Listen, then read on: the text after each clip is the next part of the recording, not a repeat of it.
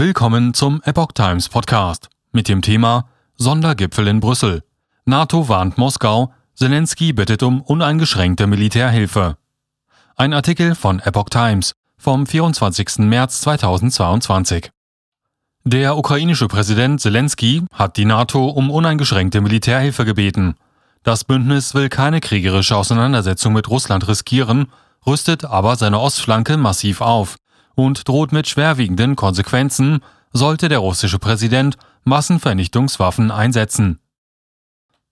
Die Ukraine hat bei der NATO mindestens 200 Panzer angefordert. Sie haben mehr als 20.000 Panzer. Die Ukraine hat um ein Prozent gebeten, sagte Präsident Wladimir Zelensky bei einer Videoschalte zum außerordentlichen NATO-Gipfel in Brüssel. Kiew würde sie auch kaufen. Wir haben bisher keine klare Antwort, meinte der 44-Jährige. Ähnlich sehe es bei den angeforderten Flugzeugen und Abwehrsystemen für Raketen aus. Brüssel würde keine deutlichen Antworten geben. Ich bitte darum, Ihre Einschätzung zu ändern und an die Sicherheit in Europa und in der Welt zu denken, appellierte Zelensky an die Mitglieder der westlichen Militärallianz. Die NATO sollte Kiew ein Prozent ihrer Panzer und Flugzeuge überlassen. Darüber hinaus hat der ukrainische Präsident die NATO zu uneingeschränkter Militärhilfe für sein Land aufgerufen. Um unser Volk und unsere Städte zu schützen, brauchen wir Militärhilfe ohne Einschränkungen, so wie auch Russland sein gesamtes Arsenal ohne Einschränkungen gegen uns einsetzt, sagte Zelensky. Zugleich solle Brüssel aufhören, von der Ukraine für einen Beitritt NATO-Standards zu verlangen.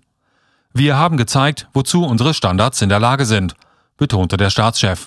Kiew sei in der Lage, zur allgemeinen Sicherheit in Europa beizutragen. Stoltenberg keine akute Gefahr für Alliierte. Russland stellt nach Ansicht von NATO-Generalsekretär Jens Stoltenberg derzeit keine akute Gefahr für Alliierte dar. Wir sind das stärkste Bündnis der Welt, sagte der Norweger am Rande eines NATO-Sondergipfels zum Ukraine-Krieg. Solange wir zusammenstehen, sind wir sicher. Zugleich machte Stoltenberg erneut deutlich, dass die NATO ein militärisches Eingreifen in den Ukraine-Krieg ausschließt.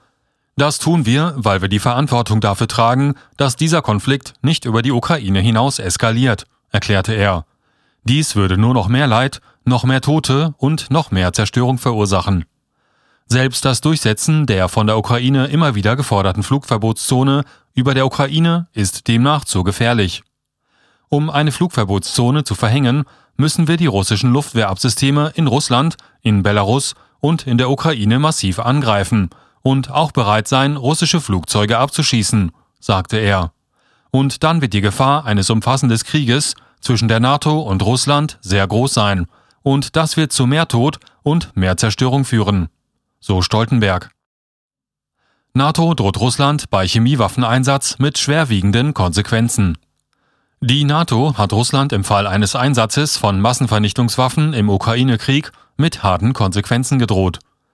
Jegliche Verwendung chemischer oder biologischer Waffen durch Russland wäre inakzeptabel und würde schwerwiegende Konsequenzen nach sich ziehen, heißt es in der am Donnerstag in Brüssel veröffentlichten Abschlusserklärung des NATO-Sondergipfels. Ähnlich hatte sich bereits zuvor US-Präsident Joe Biden geäußert. Stoltenberg fügte nach dem Gipfel hinzu, die Militärführung habe auch für das Bündnisgebiet die Abwehr gegen mögliche Angriffe mit chemischen, biologischen oder sogar Atomwaffen aktiviert. Wie die NATO auf einen solchen Fall reagieren würde, sagte Stoltenberg nicht. Stärkung der Ostflanke beschlossen. Eine weitere Stärkung der Ostflanke des Verteidigungsbündnisses wurde ebenfalls beschlossen. Weitere Gefechtseinheiten würden in Bulgarien, Rumänien, Ungarn und der Slowakei stationiert, sagte Stoltenberg.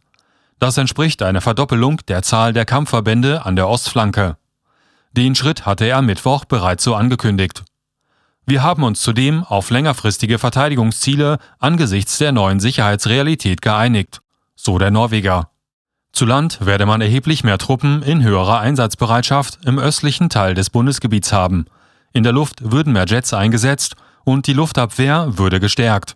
Zur See werden wir flugzeugträgergestützte Einsatzverbände, U-Boote und Kampfgruppen ständig einsatzbereit haben, so Stoltenberg. Bisher gibt es NATO-Kampftruppen in den baltischen Staaten Estland, Lettland und Litauen sowie in Polen. Dabei handelt es sich um multinationale Kampftruppen, die zu Ausbildungs- und Übungszwecken zusammengestellt werden. Am Rande des Gipfels kündigte die NATO zudem an, dass Stoltenberg dem Militärbündnis für ein weiteres Jahr als Generalsekretär zur Verfügung stehen werde. NATO China soll russischen Krieg verurteilen.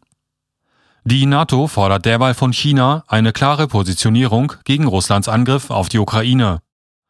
Wir fordern China auf, sich dem Rest der Welt anzuschließen und den russischen Einmarsch in der Ukraine klar zu verurteilen und keine politische Unterstützung zu leisten, sagte Stoltenberg am Donnerstag am Rande des NATO-Sondergipfels zum Ukraine-Krieg.